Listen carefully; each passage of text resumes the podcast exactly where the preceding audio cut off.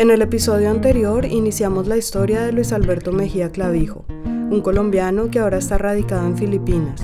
Si no han escuchado la primera parte, les recomendamos que la escuchen antes de empezar este episodio. Hemos recorrido un buen tramo de su historia, pero han pasado muchas cosas más entre ese momento en que dejó el hospital psiquiátrico en Lor por primera vez y el día en que lo entrevistamos. Bienvenidos a otro episodio. Yo soy Paola Cadena y esto es Recordarte, un podcast en el que la vida es una historia y la voz el acontecer sonoro de la memoria.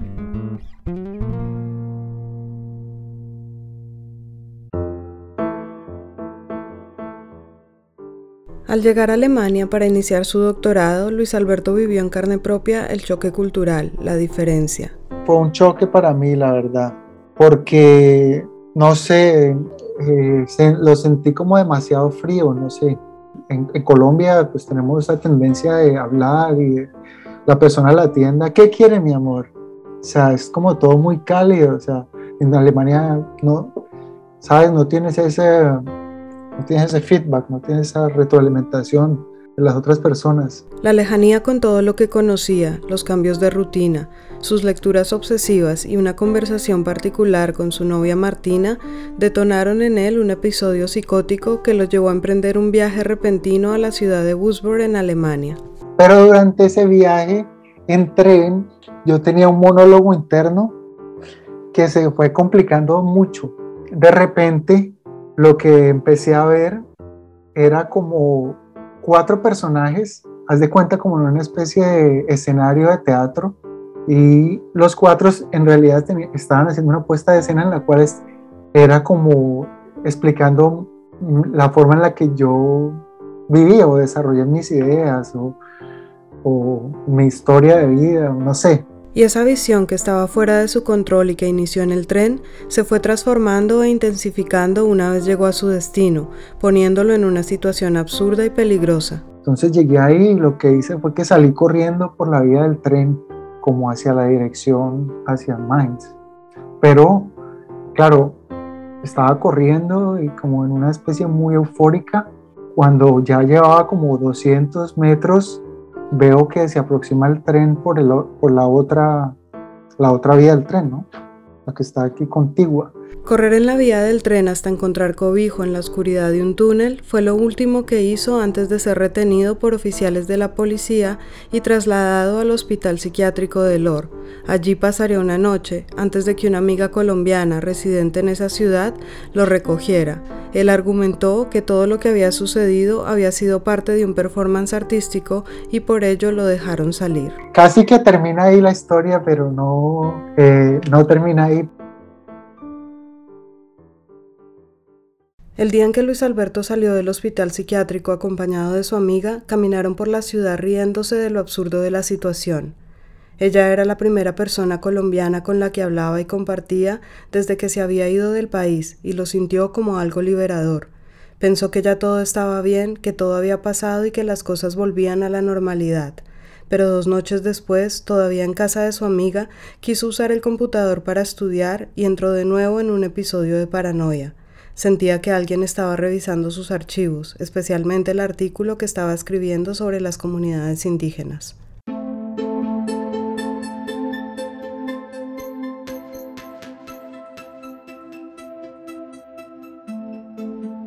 Salí corriendo de, de esa casa descalzo en la noche, corriendo, corriendo, pensando que, que iban como a venir por mí o no sé. Mientras revisaba su computador, vio por una ventana como un vecino apagó la luz en la casa del frente, y para él esa fue una señal de que venían a buscarlo. Fue por eso que sin mayor reparo salió corriendo de la casa de su amiga, sin zapatos y con la única intención de huir tan rápido como pudiera. No sabía exactamente dónde estaba, solo que corría cerca de un canal de agua y que sentía que las piedritas que estaban en el suelo lo seguían por una especie de magnetismo que las atraía hacia él. Eran más o menos las 3 de la madrugada. Llegó a una estación de buses y tomó uno. Hizo un breve recorrido y cuando se bajó se encontró con dos agentes de la policía y al ver su cara de asombro porque no tenía zapatos, les dijo que un hombre muy alto con un cuchillo muy grande lo había robado. Los agentes decidieron llevarlo a la estación y empezaron a pedirle que les dijera su nombre, que se identificara, pero Luis Alberto estaba muy asustado, sentía que si revelaba su identidad correría peligro.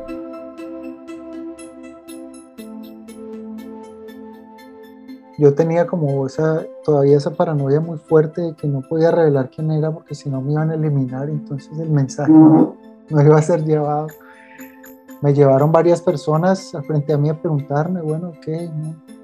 Yo pues no, no revelaba nada hasta que me, me, llevó la policía como me estaban llevando a otra parte, fuera de la estación. Y yo dije, no, o sea, yo me, me asusté. Yo pensaba que me iban a desaparecer, o sea, que me iban a llevar como, como en Colombia pasa que, que las fuerzas militares desaparecen a los disidentes políticos al sentir que lo iban a llevar a otra parte, Luis Alberto empezó a gritar y varios policías procedieron a controlarlo en el suelo. Él finalmente cedió y empezó a decirles quién era y que todo lo que sucedía era nuevamente un performance. Ok, está bien, está bien. Mi nombre es Luis Alberto, soy un estudiante de performance, soy de Colombia, tengo tantos años. Eh, todo esto hace parte de un performance. Y ahí, pues, otra vez para el hospital. Pero ahí ya, ya me tuvieron 15 días, 15, 16 días, ya, ya sí, ya no había excusa que me pudiera sacar. Otro capitán de la policía le dijo que si él estaba vivo era porque ellos habían detenido el paso del tren dos días atrás, que fácilmente podía haber muerto, y que le explicara realmente qué era lo que estaba pasando para ver si podía encontrar algún sentido en su comportamiento. Luis Alberto tomó un papel y un lápiz y empezó a hacer un dibujo que tenía sentido solo para él, pero que a los ojos de cualquier otra persona era un completo absurdo. El capitán miró la imagen y le dijo que no, que no tenía ningún sentido, y sin más espera ordenó que lo llevaran al hospital psiquiátrico.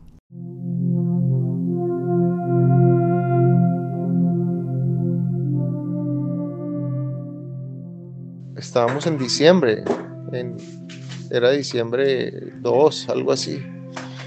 Claro, tenía los pies como ampollados cuando, o sea, no lo sentí cuando estaba corriendo por, me imagino por la adrenalina que tenía y eso, pero ya después de esas, de que me tenían en esa estación hablando tanto, cuando, cuando pisé la calle y me, me caí, o sea, como que me caí del dolor y me miré los pies y claro, tenía sus pies todos como lastimados. El, el, policía me colocó una bolsita y me subieron al carro, a la ambulancia.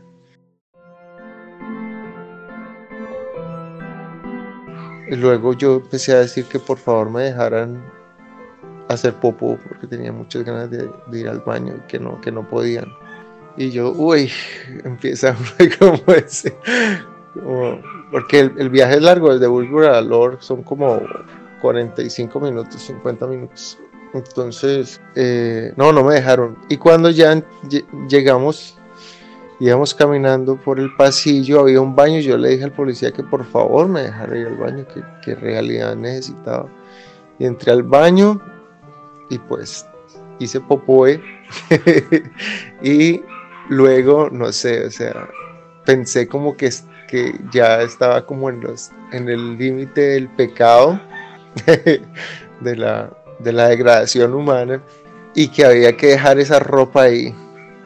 O sea, sí, como que, como que había empezado un, un, momento como profético, un nuevo, un nuevo ser y que, y que debía salir desnudo y salir desnudo de ese baño. Y entonces me cubrieron ahí con una ropa ahí de la ambulancia, no sé. ya ves qué, lo, qué locura. Bueno, cuando llegué nuevamente al, al edificio, a la sala pues como de recepción, estaban pues todos estos manes que yo había visto anteriormente y yo no sé, me dio con mucha alegría y ¡eh! y como a saludarlo a todos ahí desnudo y no sé, y, eh, y yo me acuerdo que decía como vencimos, vencimos, como que, que vencimos, eh. Y, y, pues claro, todo el mundo me veía como que este man está demasiado loco. Al llegar al hospital recuerda que estaba en una cama atado con unas esposas sin poder moverse y que se rehusó a que le tomaran una muestra de orina. No sabe muy bien por qué. Había dos pacientes al lado de su cama, un hombre mayor y obeso y otro muy muy delgado. Pues sí tenía como una especie de plot mental en qué estaba pasando en, el, ahí en el hospital, ¿no? Sentí que, que había como una especie de rito de iniciación ahí la primera noche con, con, las personas que estaban en la habitación conmigo. No sé, fue, muy loco. Había un, señor que no tenía dos dientes y el, y el otro señor, un señor gordo me dijo al comienzo, en un futuro los teléfonos van a estar en los dientes. y para mí era como, uy, Esteban es demasiado inteligente, o sea, demasiada claridad, o sea, sobre sobre el futuro. y, y, sobre todo como, sabes, como que eh, siembra en mí esa idea paranoica de que, ah, ya tengo un micrófono. Durante esos días en el hospital tomaba muchas duchas porque lo ayudaban a no pensar, a no sentir, a no ver el edificio y más bien salirse mentalmente de la situación en la que estaba. Le llamaba la atención que en los pasillos había unos relojes digitales de fondo negro con números rojos que siempre tenían la hora en ceros. Dormía mucho y tuvo pocas interacciones con los otros pacientes, pero recuerda que el hombre muy delgado que vio la primera noche y que en alguna ocasión le dijo que en un tiempo anterior había sido Rambo, al parecer se quitó la vida unos días antes de que Luis Alberto dejara el hospital. Como yo estaba en la habitación contigua que daba al frente, vi cómo llegaron pues todos los que toman las fotografías y la policía como hacer el levantamiento del cadáver, las cosas así. Durante estos días Luis Alberto pensaba que en cualquier momento iban a llegar unos hombres a decirle que había pasado la prueba, que estaba listo para un entrenamiento militar, científico e intelectual y que lo iban a llevar a ser parte de una especie de élite de personas con conocimientos especiales.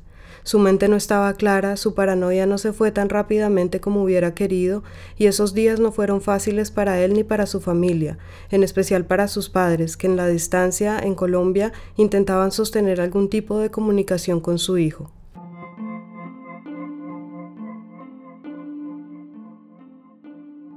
Cuando me, pasaron el teléfono a mi padre, yo dejé caer el teléfono. Lo solté y lo dejé caer al suelo, pues eso se, me imagino que se habrá dañado y todo. Yo como que, no sé, tenía como que, o que había llorado mucho, no lo recuerdo, que, que, me había afectado mucho como hablar con mi madre. Creo que eso es lo que me decía mi madre, que ella como que evitaba hablar y que había sido muy fuerte para ella porque le habían dicho que, que evitaba hablar conmigo porque reaccionaba muy fuerte a, a su voz o algo así. No lo entendí, eso no lo recuerdo. Pasados unos días, la condición que ponía al hospital para darlo de alta era que un miembro de la familia debía recogerlo y comprometerse a llevarlo de vuelta a Colombia. Sin embargo, su familia negoció la posibilidad de que lo recogiera su novia y lo llevara a las Islas Canarias, donde viven algunos familiares, y así lo hicieron. Pasó una temporada corta allí y luego regresó a Alemania, donde intentó reincorporarse a sus estudios y a su rutina, todavía con ciertos síntomas de paranoia, pero un poco más tranquilo. Todo siguió así hasta un día en que le pidió a su novia que revisara un texto que él había escrito para la universidad. Ella le contestó diciéndole que no podía corregirlo porque el texto no tenía ningún sentido, que no eran problemas de lenguaje o estilo, sino que el texto en sí mismo era incoherente ahí fue que entré como en una depresión muy fuerte, como en una depresión de saberme no ningún, ningún Mesías. y no, sobre todo de saber que ninguna organización de inteligencia internacional iba a contactarme para ningún trabajo en el cual yo pudiera ser bueno o ser útil. ¿no? Entonces eh, caí en depresión. Fueron casi dos meses muy duros para él. Los síntomas del episodio psicótico no habían desaparecido del todo y se le sumaba ahora esa depresión.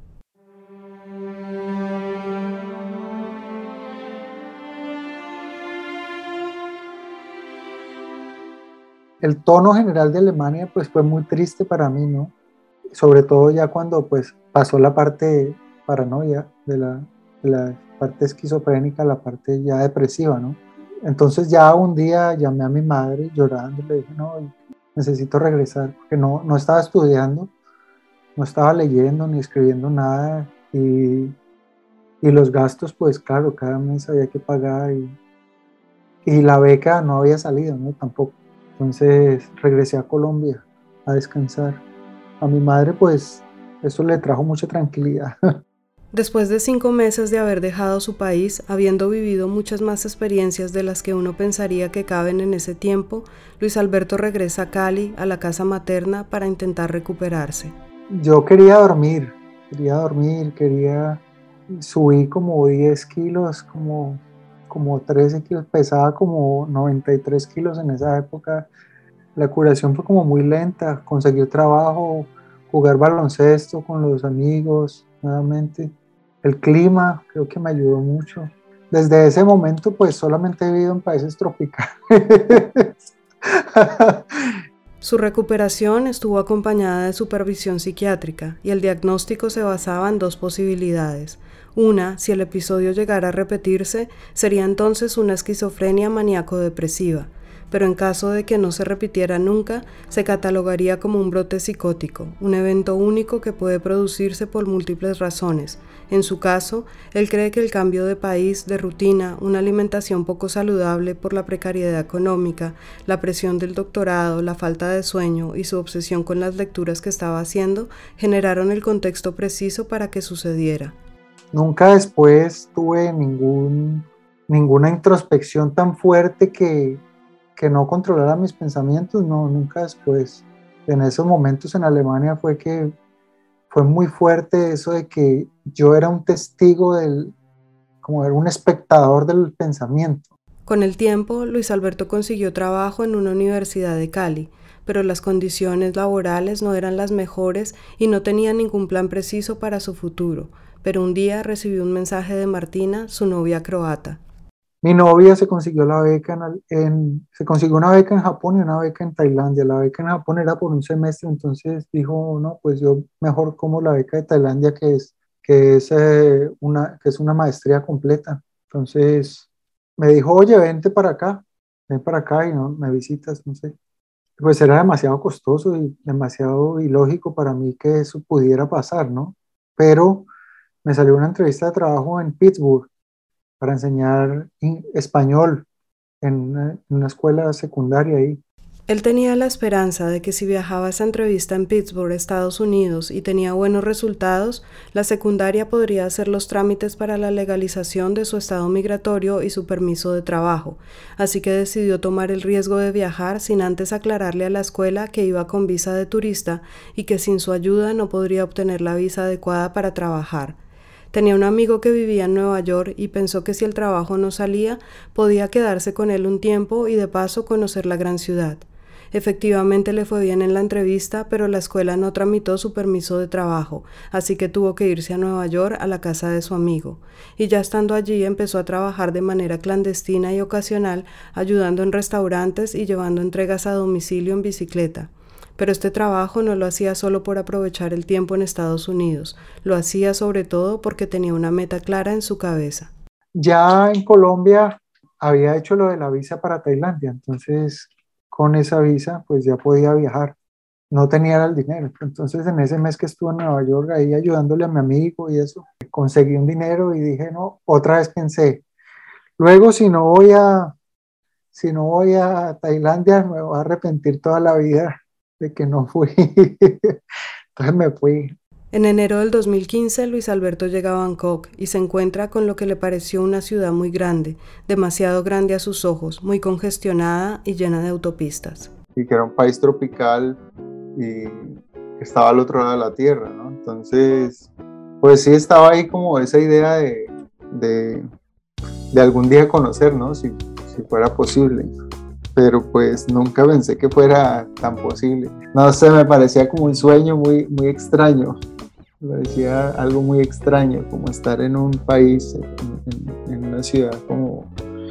Pues me gustaba que pues, me, hacía sentir identificado, tal vez lo mismo que comentaba antes, que es un país tropical, ¿no? Pero, pero es un país tropical como un poco más del futuro, mucho más interculturalizado.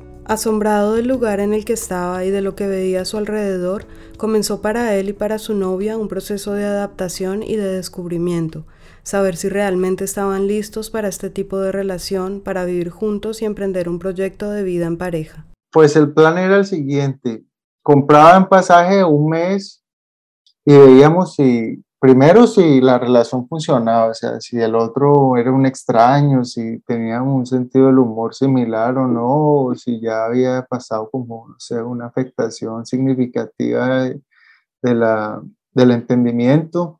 Y sí, tuvimos como varias, varias semanas o varios días en los cuales pues ella se quedaba así como en silencio, como que, no, pues que no sabe que, que porque está en, la relación y eso, pero pues no sé, con la convivencia se fue superando como eso y pues lo que dijimos fue que mira, pues si, si sale un trabajo, un estudio, una oportunidad, entonces pues asumimos que esa es como la señal para, para que yo me quede y para ver pues de ahí qué más se puede construir, ¿no? Entonces, sí, me salió un, me salió un trabajo que era como una especie de internado de pasantía en un hotel.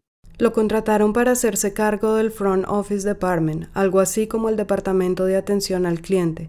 Además, necesitaban a alguien que hablara español nativo para facilitar la comunicación con los turistas que llegaban principalmente de España. El pago era muy precario, únicamente 200 dólares al mes, pero estaba incluida la alimentación y el hospedaje en el hotel.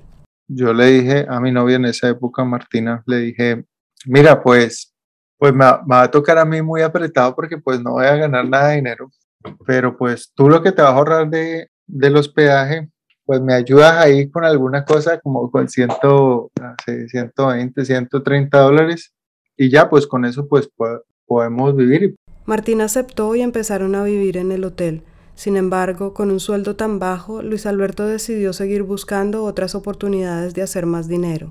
Ya ahí empecé como desde que llegué como a buscar en Google y qué trabajos podía hacer. Entonces ahí fue que empecé a trabajar así de freelance, modeling, acting, saltimbanqui, promotor, las personas que es estatua de maniquí eh, para ropas y o sea, todos los trabajos que salieran así de varios pintos. Aunque escribió a varias universidades en busca de un trabajo como profesor, que era lo que siempre había hecho, encontrar otra entrada económica por los medios tradicionales o conocidos no fue posible, así que se lanzó a un campo que no conocía y que él mismo no se había imaginado haciendo. La vida definitivamente nos sorprende siempre poniéndonos en los lugares y las situaciones menos imaginadas, pero en la vida de Luis Alberto parece que esta frase pesa con mucha más fuerza.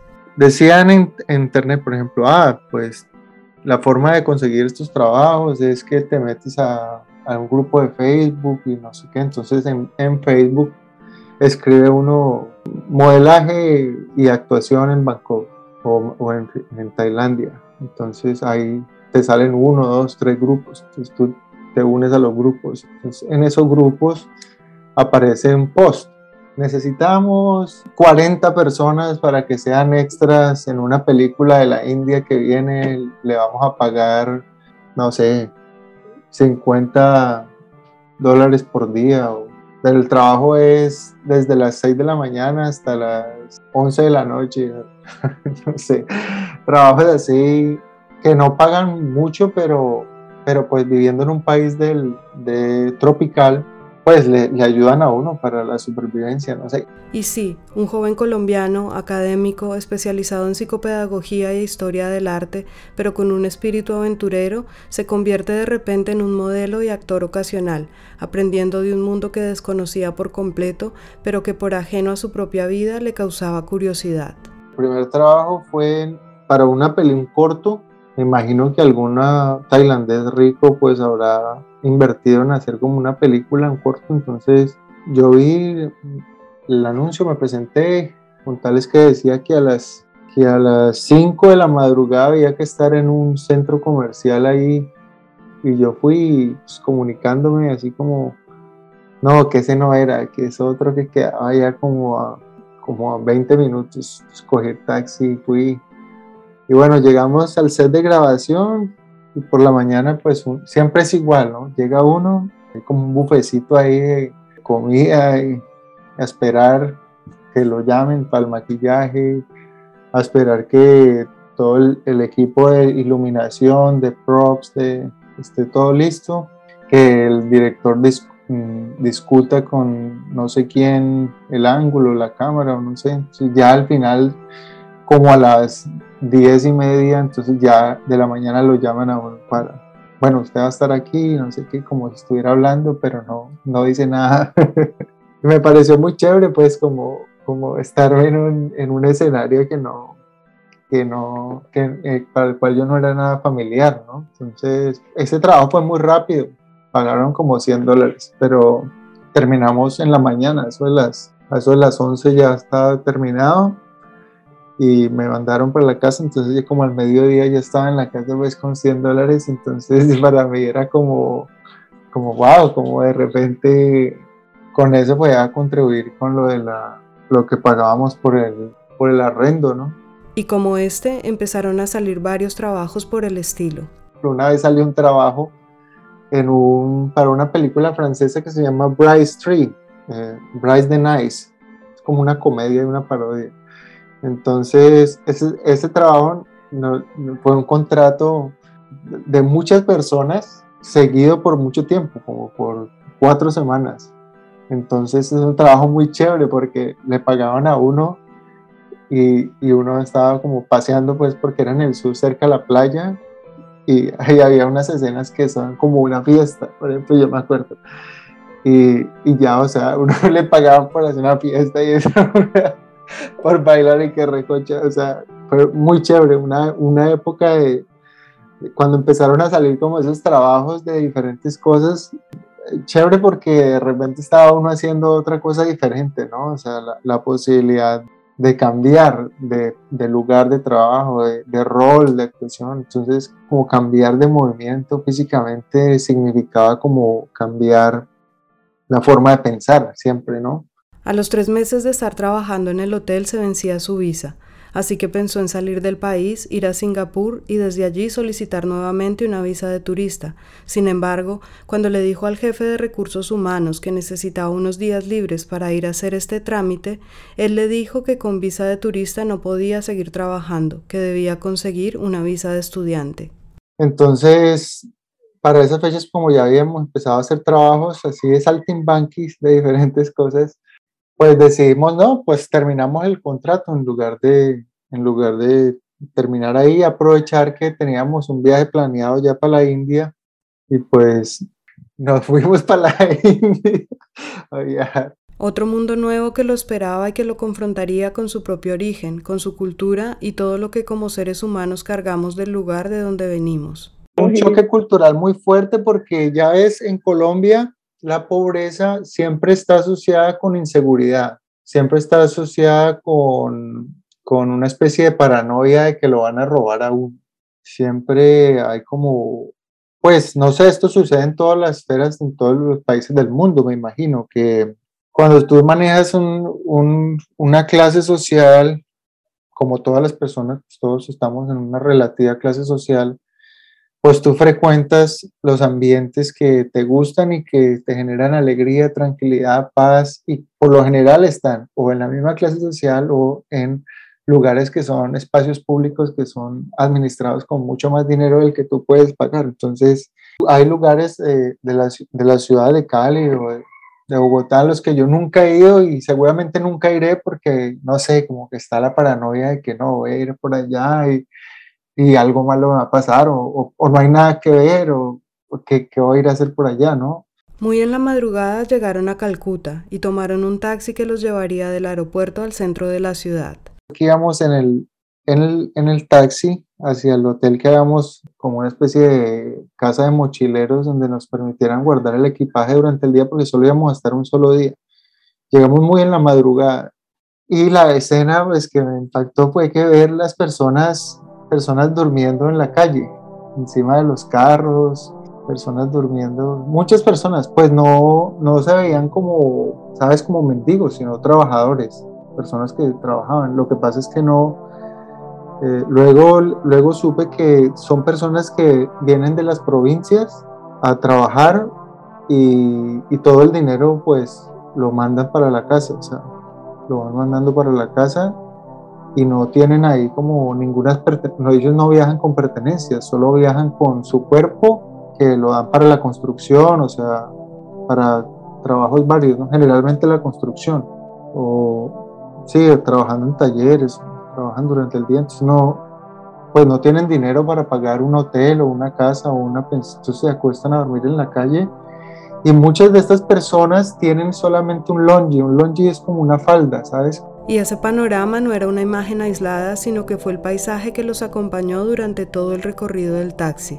Era como una imagen que se repetía, ¿no? Aquí y allá, o sea, personas durmiendo encima de un carro, encima de, una moto, o en el andén, o en una banca, la misma situación, ¿no? O con una camiseta, o con, con el longi, con, con, sandalias, otros sin sandalias. Entonces, no sé, cuando nos bajamos del taxi, queríamos estar como seguros de que habíamos llegado al lugar.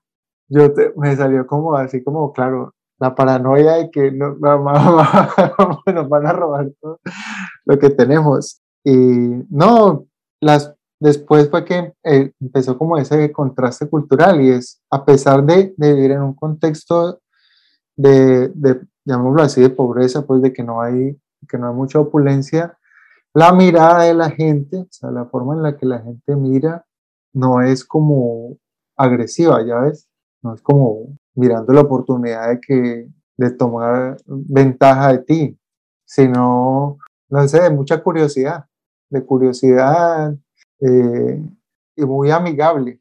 Y esa mirada, esa amabilidad que empezó a notar en los ojos de las personas, lo hizo confrontar la visión que tenía de los espacios y de la gente que los habita.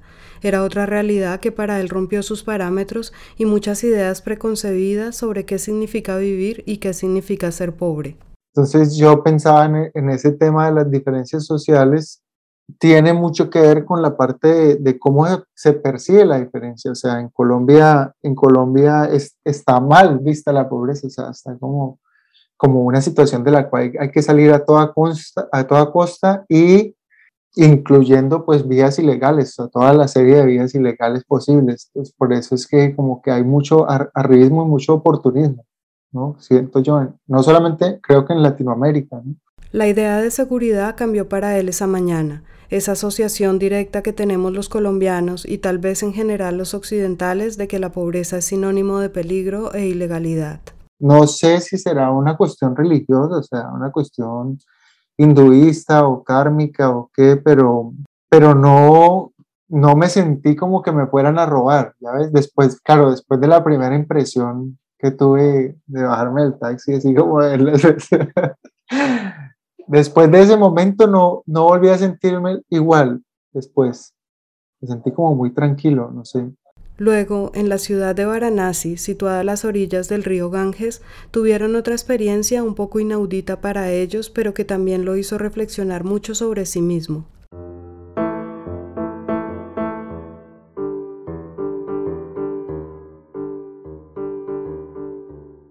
Llegamos y estaba inundado todo, entonces fue como para poder entrar al hotel había que pasar por una inundación, o sea, y esa inundación pues era aguas negras, eso venía con, con popó de vaca, con, con restos de comida, con no sé qué, y, o sea, la única forma de llegar al hotel era pasar por ahí el agua, pues prácticamente que le llegaba a uno arriba de las rodillas y había que como sumergirse en esa experiencia para poder llegar al hotel.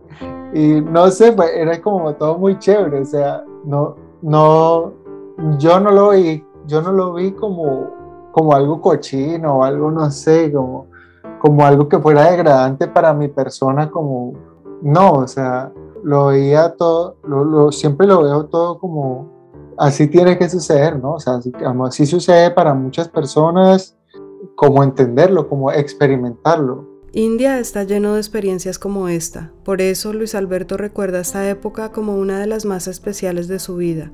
A este viaje le sucedieron otros tantos, cada uno dejando aprendizajes y descubrimientos. Todos los viajes fueron especiales en el sentido en el que yo estaba viviendo como una especie de, de burbuja idealizada romántica, o sea, era como, estabas ahí joven, pues de 30 años, yo tenía 30 años, con una novia muy hermosa, muy joven y aventurera, así de otro país, que hablara, entonces íbamos y más como descubriéndonos a nosotros mismos. Yo creo que esa es una época que, que queda así como muy cinematográfica, ya ves, como la forma en la que yo me percibía mira, pues en una época en la que actuabas, viajabas, no sé qué, siempre pues llegábamos alquilábamos una motocicleta y nos íbamos a viajar. Pensando en la posibilidad de seguir viajando juntos y de establecerse en un futuro en aquel lugar donde alguno de los dos encontrara otra posibilidad de trabajo o de estudio, Luis Alberto y su novia decidieron casarse. Viajaron a Croacia, el país de Martina, y allí fue el matrimonio. Luego hicieron un plan de viaje que incluía Hong Kong, Filipinas y finalmente Singapur, donde Luis Alberto había tenido buenos trabajos como modelo y actor y donde había un pago pendiente para él. Tenía una visa que le daba un mes de estadía en Singapur y ella una de tres meses. Su plan era aprovechar ese tiempo para encontrar un buen trabajo y establecerse allí. Sin embargo, pasó un mes y no lograron conseguir nada. Luis Alberto salió del país con la intención de entrar con una nueva visa por otro mes, pero las cosas no salieron como esperaba. Cuando volví a entrar, ya no me dejaron entrar. Dijeron, no, no lo vamos a dejar entrar. Tiene que presentar una apelación, no sé qué. Y pues me llevaron como una otra unidad de detención policial ahí en el aeropuerto hasta que me, me mandaran en un, un viaje para después salir para Filipinas, no sé. Entonces, sí, fue como muy, otra como gran decepción, una gran decepción ahí, o sea, como, ah, el, país que habíamos idealizado para vivir, ahora ya no, ya no puedo entrar. Así llega él a Filipinas, con la frustración y la incertidumbre de un futuro que no tenía nada claro.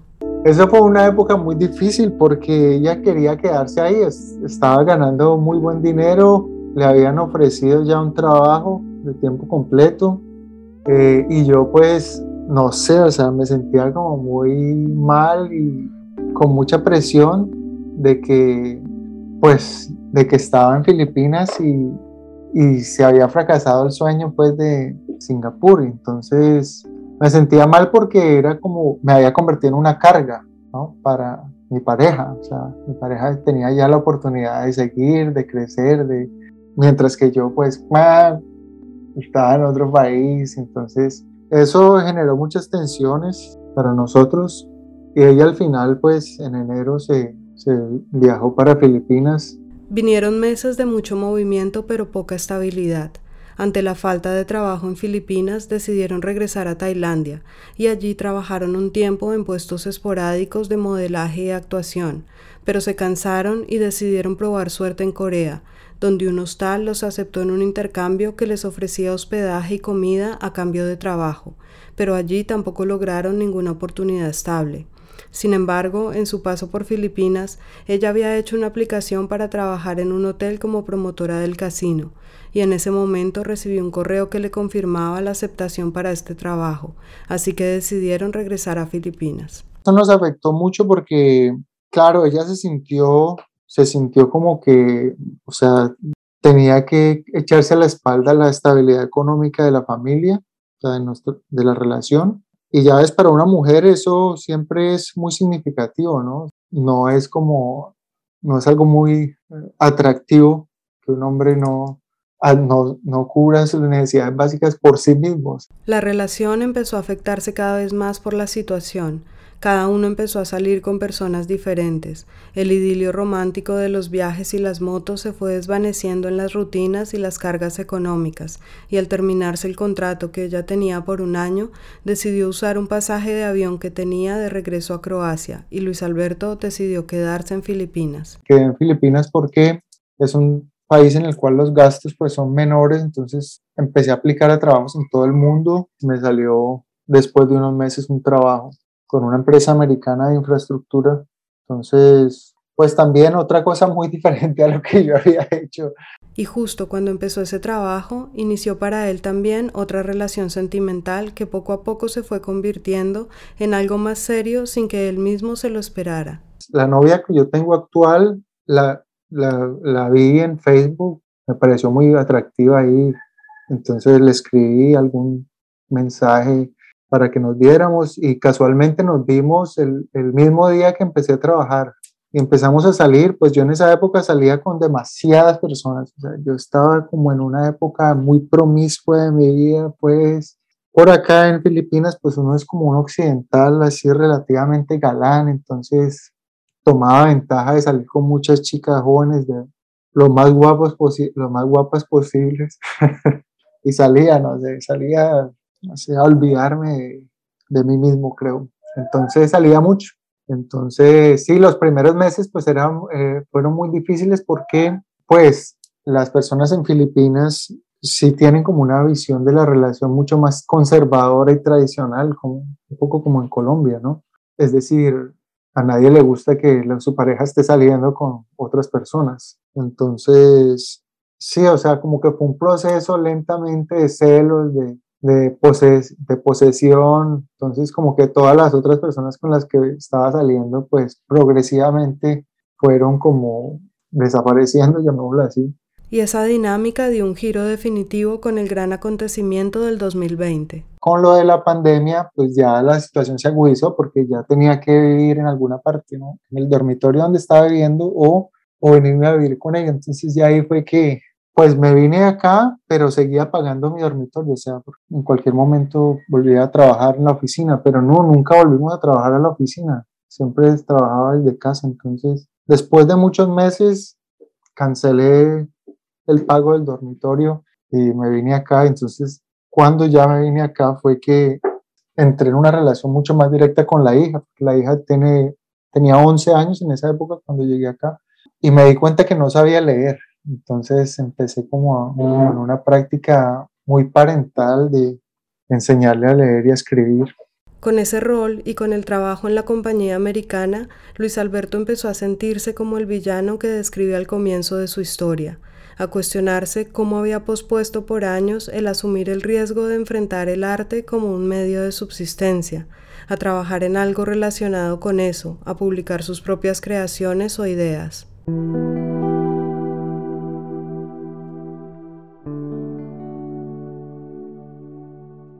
De repente ya me sentí como gordo, como viejo, como, así como, como me, me convertí en un villano, ya ves, este es un tema muy, este es un tema muy interesante que, sabes, este dicho de que mueres joven, eh, un héroe o vives lo suficiente como para verte a ti mismo convertido en villano. Yo, yo me veo a mí mismo como el malo, ya ves, porque como cuando era joven, especialmente en la universidad que tenía tantos sueños artísticos, ¿no? Especialmente mi sueño ha sido siempre poder vivir de, de las creaciones artísticas, musicales o literarias o de diseño, de ilustración. Entonces, no sé, como que siempre, siempre, he sido, siempre he sido como muy defensivo, creo que todas las personas tienen esa, esa parte, ¿no? No, preferir el trabajo estable mientras tanto y después como aventurarse y parece que ese momento de aventurarse le ha llegado. Su contrato con la compañía se terminó. Sigue en la casa de su novia, viviendo de sus ahorros y la situación y el tiempo libre que tiene le han dado la decisión de intentar algo diferente. En, esa, en este momento estoy como en eso y como pues después de tres años he, he podido ahorrar, me compré mis mil ISBNs. para empezar a hacer las publicaciones de todos los de todos los libros y proyectos que he tenido que nunca he publicado. ISBN significa International Standard Book Number el número que sirve para identificar internacionalmente cualquier libro y que se requiere para cualquier publicación. Con mil de ellos comprados por 1.500 dólares, con unos ahorros que espera le duren el tiempo suficiente para dedicarle a su trabajo creativo y con la esperanza de poder vivir algún día en un país que le quede a mitad de camino entre Filipinas y Colombia, mira hacia el futuro sin ninguna certeza, pero con muchas expectativas frente a lo que puede ser y ya su historia se lo ha mostrado. Puede ser cualquier cosa, parece que la vida siempre le guarda una sorpresa. tengo mil oportunidades para, para lograr mi sueño. Entonces, voy, a, voy a utilizar las mil.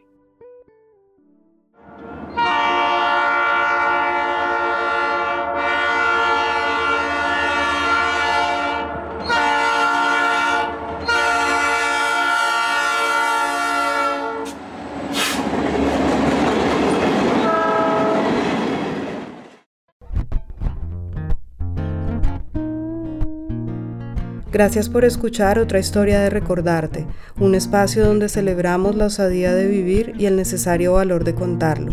La producción estuvo a cargo de Paola Cadena, la edición es de Nidia Herrera y la música original es de Mike Forristel.